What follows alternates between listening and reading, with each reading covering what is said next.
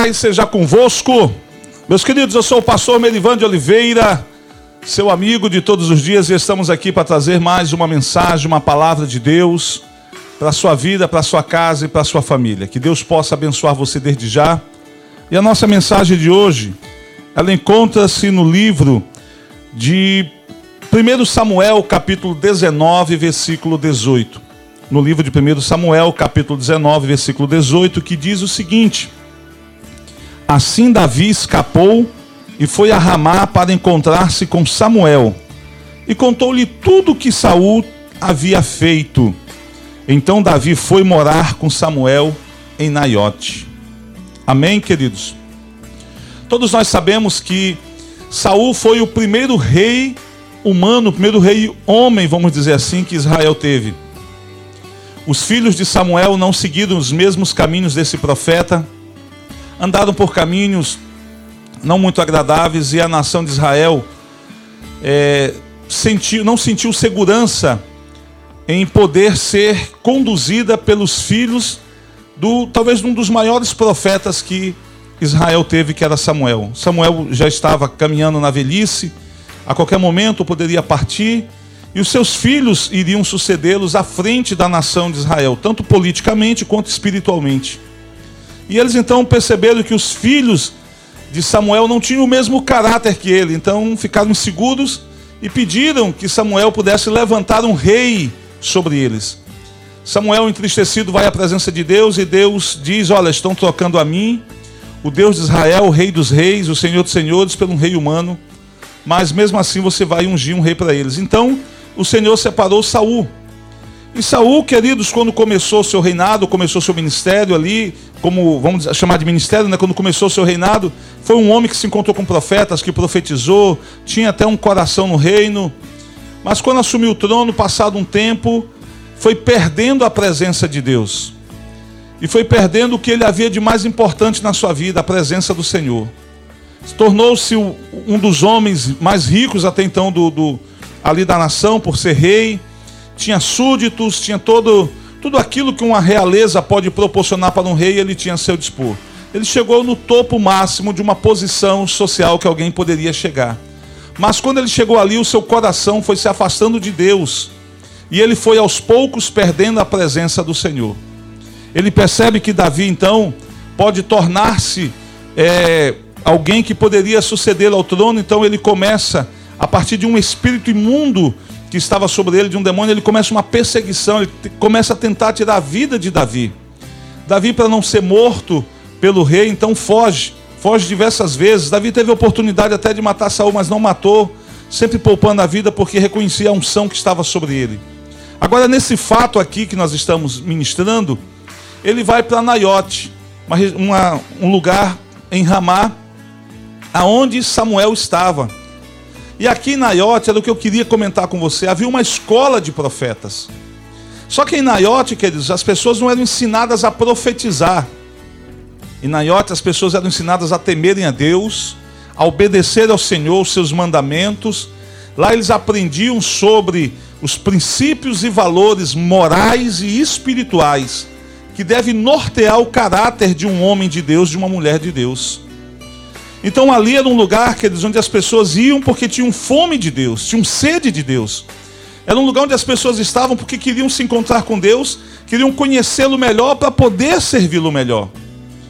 Era uma escola, queridos, que formava homens que dariam continuidade no projeto de Deus de levar a palavra do Senhor a todos os lugares.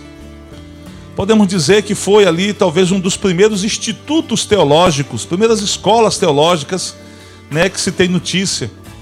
E essa escola ela se fortaleceu depois, futuramente, no ministério de Elias e de Eliseu, que também, queridos, deram continuidade nesse trabalho.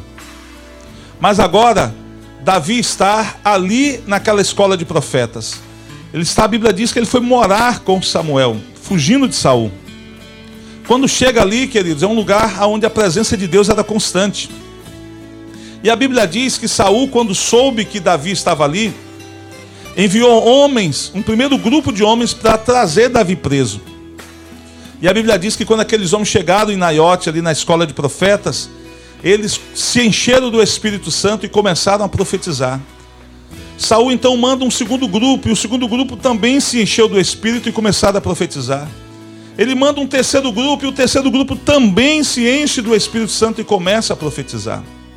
Eu quero que você entenda uma coisa, queridos: quando a sua vida está na mão de Deus, quando você tem a presença de Deus na sua vida, todo mundo que se levanta contra você, queridos, antes de encontrar-se com você, encontrará-se com Deus. O Senhor fez com que aqueles homens se enchessem do Espírito numa forma de mostrar para Saul que Davi estava protegido e guardado por Deus. Saul, não se dando por, por satisfeito, vai pessoalmente a Naiote em busca, queridos, de Davi. E quando ele vai chegando lá, ele também se enche do Espírito. E ele então vai caminhando até chegar à escola, cheio do Espírito Santo e profetizando. A Bíblia diz que ele tirou sua túnica. Algumas linguagens da Bíblia dizem até que ele chegou a ficar nu ou seminu. Mas nu ou seminu, ele ficou cheio do Espírito. A Bíblia diz que ele rolava no chão e passou a noite, o resto do dia e a noite toda profetizando, cheio do Espírito Santo. Mas quando o dia amanheceu, ele volta novamente com seu intento de matar Davi. E aqui, queridos, eu queria abrir um espaço para dizer para você: a nossa escola de profeta hoje é a igreja. É lá que nós aprendemos a temer a Deus é lá que nós aprendemos a amar o Senhor. É lá que nós somos ensinados sobre os princípios e valores morais, espirituais e éticos da parte de Deus. A escola de profeta nossa hoje é a nossa igreja. As pessoas que não estão na igreja, elas estão demonstrando que elas não têm fome nem sede de Deus. Pessoas que estão indo para a igreja, são pessoas que estão buscando a face de Deus e não as mãos do Senhor. São pessoas que estão interessadas em em cultuar o Senhor, em adorar o Senhor por aquilo que Ele é e não por aquilo que Ele pode dar somente. Existe, queridos, dentro da igreja, esses dois tipos de pessoas: os que vão buscar a face e os que vão buscar as mãos. Os que vão buscar as mãos são aqueles que estão em busca, queridos, de um milagre, de uma bênção, estão passando pelo momento difícil e ainda não entenderam que é muito melhor buscar a face, buscar o Senhor por tudo que Ele é, por tudo que Ele pode fazer do que buscar apenas as suas mãos. Quando você busca o Senhor por aquilo que Ele é, queridos, quando você demonstra total amor ao Senhor, você então começa a ter da parte de Deus tudo aquilo que você precisa. Nós temos que entender uma coisa: o que levou Saul, queridos, sabe, a simplesmente deixar de ter a presença de Deus. Foi um homem que se tornou prepotente, arrogante, soberbo. Foi alguém, queridos, que se tornou orgulhoso. Foi alguém que passou a confiar mais no trono do que em Deus. Foi alguém que tinha, queridos, medo de perder o trono, mas não tinha medo de perder a presença de Deus. Em 1 Samuel, capítulo 18, versículo 12, diz assim a palavra do Senhor: Saul tinha medo de Davi, pois o Senhor o havia abandonado e agora estava com Davi. Saul perdeu a única coisa que ele não poderia perder na vida, a presença de Deus. A única coisa que você não pode perder nessa vida, queridos, é a presença do Senhor. Com a presença de Deus, com Deus reinando na sua vida, você vai a qualquer lugar, você rompe as barreiras, você transpõe muros. Não há nada, queridos, que possa te deter, você se torna uma pessoa praticamente imbatível porque maior é aquele que está em você do que aquele que está no mundo. O Senhor vai à sua frente, Ele vai pelejar as suas guerras, as suas batalhas. Ele vai, queridos, trazer cura sobre suas feridas. O Senhor vai cuidar de você como a menina dos seus olhos. Tudo que você precisa é da presença de Deus. Não abra mão da presença de Deus. Saul não se importou com a presença de Deus. Perdeu ao próprio Deus e a consequência é que ele perdeu tudo. Você, queridos, pode até perder tudo nessa vida, mas não perca a presença de Deus. A presença de Deus ela é importante, ela é fundamental para que a gente possa viver uma vida agradável ao Senhor. Para que a gente possa viver, queridos, uma vida e experimentar tudo aquilo que Deus tem para nós. Presta atenção numa coisa. Davi foi à, casa dos profetas, a escola de profetas em Naiote e também se encheu do Espírito Santo. Saul foi lá também e se encheu do Espírito Santo. Os dois saem daquele local. Davi sai daquele local. Antes, quando ele soube que Saul estava chegando, ele saiu para não acontecer de Saul tentar tirar a sua vida. Saul ficou ali, se encheu do Espírito e depois saiu e continuou a mesma coisa, com o mesmo intento no coração, com o mesmo desejo de matar Davi. Eu quero que você entenda uma coisa: só ir à igreja, só ir à casa dos profetas, só ir, queridos, à escola de profetas não é o suficiente para mudar a sua vida. Pessoas estão na igreja, estão ouvindo a palavra, mas elas não estão colocando em prática. O autor de Hebreus, no capítulo 5, versículo 12, ele diz assim: Mas vocês, depois de ter passado tanto tempo na casa de Deus, vocês já poderiam ser mestres, mas ainda são crianças que precisam de puro leite espiritual. Você percebe que o autor de Hebreus está falando para pessoas que estão anos e anos na igreja, mas não valorizam a presença de Deus, não sentem prazer na presença de Deus. Há uma frase interessante, eu até separei ela para você aqui uma frase do pastor John Piper, que ele diz o seguinte: quanto mais você está satisfeito em Deus, mais Ele é glorificado em você. É isso que está faltando para a nossa geração. Sentir-se satisfeita no Senhor. Entender que tendo Deus tem-se tudo. Nós não precisamos de mais nada. Pode, poderá vir um carro novo, poderá vir uma casa nova, sair do aluguel, poderá vir. Mas o mais importante é ter a presença de Deus e estar satisfeito nele. Posso estar na presença de Deus doente, posso estar na presença de Deus sarado. Lógico que estar sarado, curado é muito melhor. Mas eu quero que você entenda que as circunstâncias dessa vida não podem me tirar da presença de Deus. Não pode me afastar da presença do Senhor. O apóstolo Paulo ele faz um questionamento e diz: Nada poderá nos separar do amor de Deus. E Paulo cita então todas as intempéries dessa vida, todos os problemas que possamos ter nessa vida, ou até mesmo fora dessa vida, nada poderá nos separar. Deus nos ama, queridos, de tal forma que Ele vai estar conosco todo o tempo. Até mesmo quando você se afasta dos caminhos do Senhor, quando você esfria, o Senhor sempre está por perto ali para proteger, sempre esperando você se voltar para Ele, sempre disposto a te dar uma nova chance, uma nova oportunidade. Você não pode perder a presença de Deus. O autor de Hebreus, ele diz, ele questiona se há uma oportunidade para que aqueles que se afastaram dos caminhos do Senhor possam novamente ser iluminados. O cair de Hebreus, que como é conhecido, fala de pessoas que chegaram, queridos, a ultrapassar o limite da apostasia, e eu creio que não é o seu caso. Se você ainda não ultrapassou o limite da apostasia, a Bíblia diz que o único pecado que não tem perdão, queridos, é a blasfêmia contra o Espírito Santo. Se você ainda não transpôs esse limite, ainda há chance para você, ainda há esperança para você. Volte-se para Deus. Saul, queridos, passou a noite toda profetizando, rolou pelo chão na casa dos profetas profetizando. No dia seguinte, estava novamente com o coração endurecido, tentando matar Davi. Você pode ir na igreja, você pode pular, se encher do Espírito Santo, falar em novas línguas mas se você não se permitir ser dominado pelo Espírito Santo, guiado pelo Espírito Santo, como diz em Romanos 8,14, aquele que é guiado pelo Espírito Santo de Deus é filho de Deus, se você não permitir que ele venha lapidar o seu caráter, moldar o seu caráter, você, queridos, pode ter certeza que tudo que você está fazendo não é nada, é tempo perdido. O que vai pesar na balança é o caráter transformado. A Bíblia diz que um coração aquebrantado, contrito, é o coração que Deus não, não despreza. Quem tem coração aquebrantado e contrito é aquele que já permitiu que o Senhor mude o seu caráter, transforme o seu caráter e a sua vida. Pessoas estão na igreja, se supostamente, agora eu vou começar a dizer assim, supostamente se enchem do Espírito Santo, pulam, dançam, se enchem do Espírito e saem e vão continuar suas vidas de erros, vão continuar suas vidas, queridos, cometendo pecados, correndo atrás de promessas que muitas das vezes não vão se cumprir. Esses dias eu ouvia uma, um pequeno trecho de uma mensagem na internet, na verdade um meme, aonde a pessoa estava dizendo que Deus ia tirar o nome da pessoa do SPC Serasa. Mas não especificou como. É possível? Isso, é possível. Como?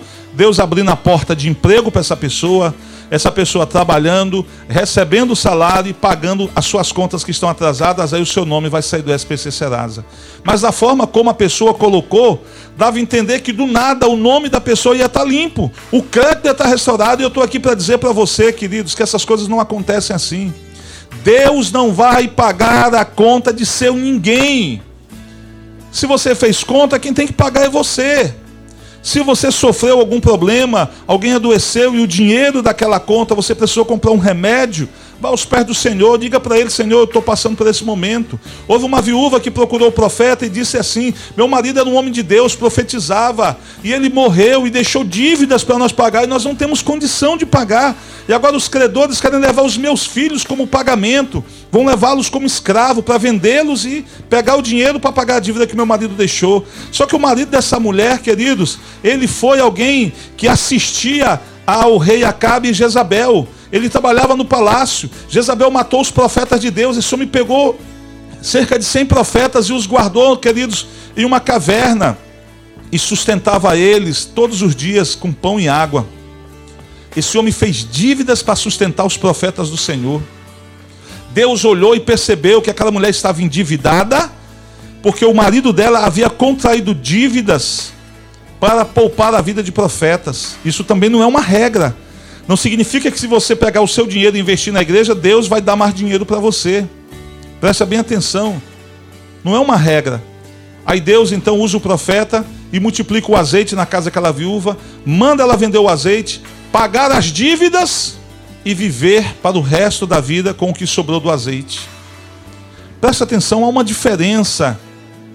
Pessoas estão prometendo coisas que Deus não vai fazer, queridos, no intuito de arrebanhar pessoas e muitas das vezes até ganhar dinheiro às custas dessa pessoa. Meus amados, não caiam nessa. Uma pessoa que já teve o caráter transformado, moldado por Deus, sabe muito bem que isso é uma barca furada.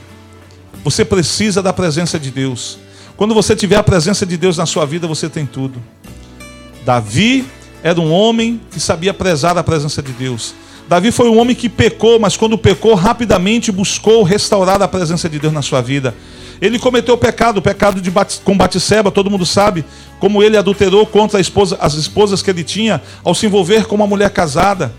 Batseba era uma mulher que casou, mas no dia que eles casaram, o marido teve que ir para a guerra, não teve lua de mel com o marido. Davi foi lá, conheceu ela, deu uma lábia nela, dormiu com ela, engravidou ela. Quando ela disse, eu estou grávida, não tem problema nenhum. Você disse que o filho é do seu marido. Não, mas eu não tive lua de mel. Meu marido foi embora e me deixou virgem. Como é que agora eu vou dizer que eu estou grávida? Ele não vai entender. Davi então manda chamar o homem, manda o homem para casa, dormir com a sua esposa, ter uma lua de mel com a sua esposa, para que ele pensasse futuramente que aquele filho seria dele. Mas aquele homem ele era obediente e fiel. Urias, o marido de Batseba, ele ficou na porta do palácio, ali, queridos, protegendo Davi, aquele que queria, que estava ludibriando ele, enganando ele, que havia sido o amante da mulher dele e agora, queridos, esse homem ele fica na porta do palácio. Quando Davi sabe que ele está ali, ele não vai para casa, ele está protegendo Davi. Davi faz um escrito, entrega na mão dele sem que ele saiba e manda ele levar aquilo para o, para o general lá, o, o comandante dele do exército.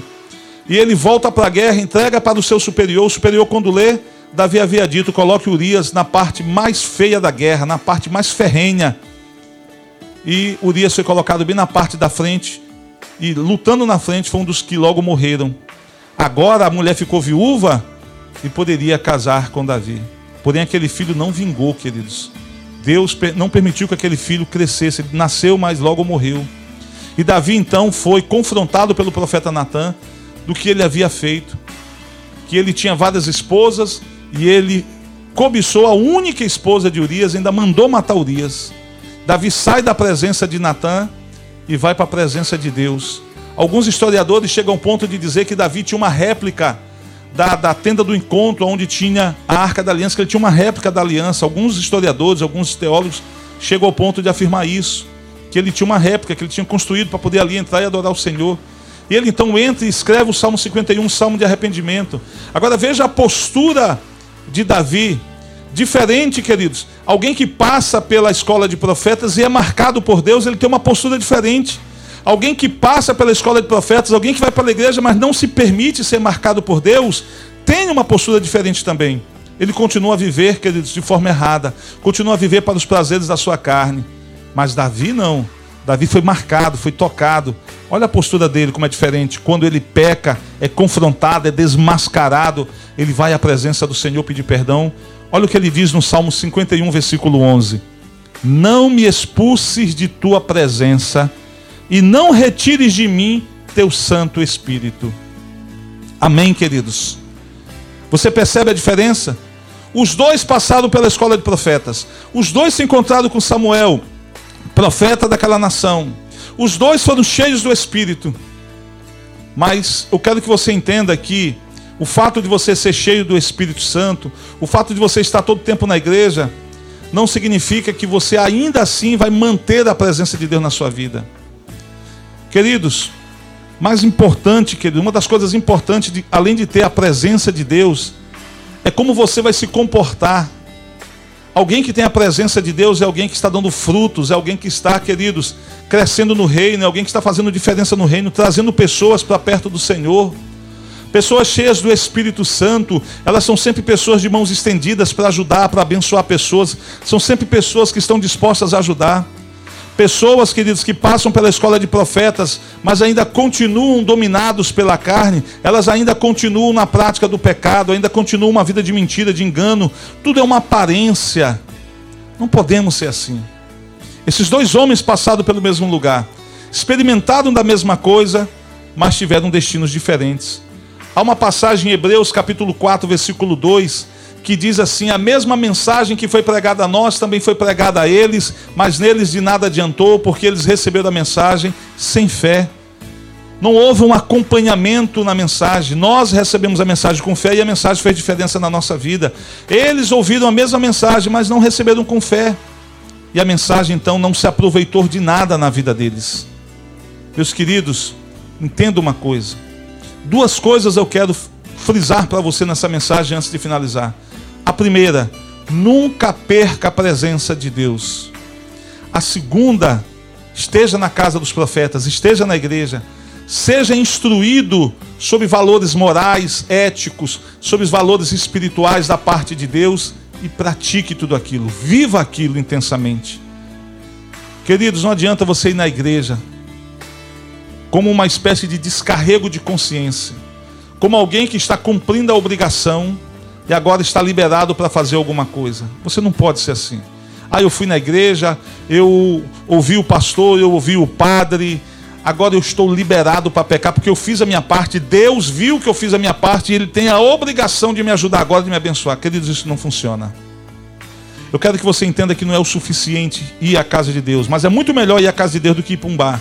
É muito melhor ir para a casa de Deus do que para a casa da luz vermelha. É muito melhor ir para a casa de Deus, queridos, do que ir para lugares que vão levar você a cometer pecados. É muito melhor estar na casa de Deus.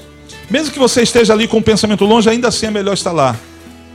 Mas muito melhor é estar lá e receber da presença de Deus, se encher do Espírito e sair dali, queridos, pronto para abençoar pessoas. Eu tem um pastor amigo meu lá da cidade de Tucuruí que ele tem, ele gosta de usar muito uma frase na igreja dele, era até pintada assim no altar, na, na frente. Ele tinha no adesivo do carro dele, dizia assim na, com relação à casa de Deus: Entre para adorar e saia para servir. Eu gostava muito dessa frase, eu tenho adotado essa frase também nas nossas igrejas. Entre para adorar, saia para servir. Entre para buscar a presença de Deus, para se encher mais de Deus. Saia para servir ao propósito de Deus. Quando você, quando você se, se coloca à disposição de Deus para servir ao propósito dele, você também consegue servir ao seu próximo. Eu quero deixar essa palavra para você. Você precisa entrar na casa dos profetas, você precisa entrar na igreja e sair de lá mudado, transformado pelo poder de Deus. Você não pode entrar na casa de Deus e sair de lá a mesma coisa, sai de lá para cometer os mesmos pecados. Não tem esse, queridos, que tenha um encontro verdadeiro com Deus e continue da mesma forma. A sua vida vai mudar, a sua vida será diferente. Perca qualquer coisa nessa vida, mas não perca a presença de Deus. Quando eu digo perca qualquer coisa, eu estou me referindo a posições sociais, eu estou me referindo a bens. Eu não estou dizendo para você perder seu caráter, eu não estou dizendo para você perder a sua santidade. Não é nesse sentido que eu estou dizendo perca tudo nessa vida. Eu estou dizendo para você, se você perdeu o emprego, glória a Deus, eu tenho a presença de Deus. Eu estava ministrando essa palavra no último sábado para todos os nossos pastores na reunião de ministério. E eu dizia para eles, pastores, tudo que nós precisamos é da presença de Deus. Porque tem pastores que lamentam, reclamam, choram quando são trocados de igreja, quando Deus decide levá-los para um outro lugar para servir a Deus em uma outra, numa outra igreja, lógico, da mesma denominação, mas num outro bairro, por exemplo, numa outra cidade, reclamam, muitas das vezes ficam chateados contra o superior deles que o trocou, que está transferindo. Mas entenda uma coisa: quando nós aprendemos a depender de Deus, não tem lugar ruim, não tem igreja ruim, não tem povo ruim, não tem vila ruim, não tem ilha ruim, não tem bairro ruim, não tem cidade ruim. Quando nós estamos no propósito de Deus, quando nós, nós temos a presença de Deus. Os pastores muitas das vezes sofrem porque aprenderam a depender da igreja e não de Deus. Quando a gente aprende a depender de Deus, nós não temos dificuldade nenhuma de ir para onde o Senhor quiser nos levar. Nós não temos, porque nós sabemos que o Senhor está no controle, é o Senhor que nos governa, é o Senhor que nos abençoa. Eu quero deixar essa palavra para você no dia de hoje. Que o Senhor te abençoe, que o Senhor te guarde, que você preze, que você valorize pela presença de Deus, que você não perca a presença de Deus, perca posições, perca qualquer coisa, mas não perca a presença de Deus. E vá à escola de profetas, vá à igreja Vá aprender valores morais, valores éticos, valores espirituais. E faça e siga o conselho de Tiago, irmão de Jesus. Não sejamos apenas ouvintes da palavra, mas sejamos praticantes. É isso que vai levar você a viver uma vida de santidade e, por consequência, uma vida agradável a Deus. E se você agradar a Deus, Deus vai se agradar de você e Ele vai suprir suas necessidades, Ele vai te abrir portas, Ele vai te dar tudo aquilo que você precisa. É por isso que Jesus diz que nós devemos buscar, primeiramente, o reino dos céus e a sua justiça, e as demais coisas serão acrescentadas na nossa vida. Que Deus te abençoe. Até a nossa próxima mensagem, se assim o Senhor nos permitir. Paz seja convosco.